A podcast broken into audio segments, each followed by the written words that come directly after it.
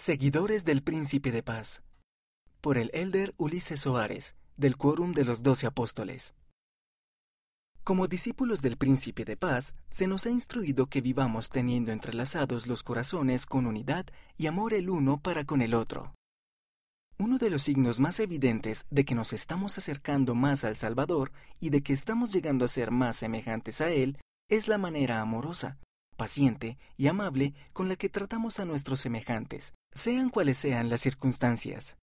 Al reflexionar sobre esta enseñanza profética, no es de sorprender que una de las tácticas del adversario sea suscitar enemistad y odio en los corazones de los hijos de Dios, y se regocija cuando ve a la gente criticándose, ridiculizándose y calumniándose entre sí.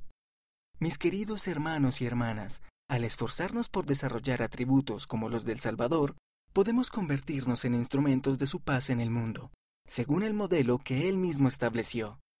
Los invito a considerar las formas en que podemos transformarnos en personas que edifican y apoyan, personas que tienen un corazón comprensivo e indulgente, que buscan lo mejor en los demás, recordando siempre que si hay algo virtuoso, o bello, o de buena reputación, o digno de alabanza, a esto aspiramos.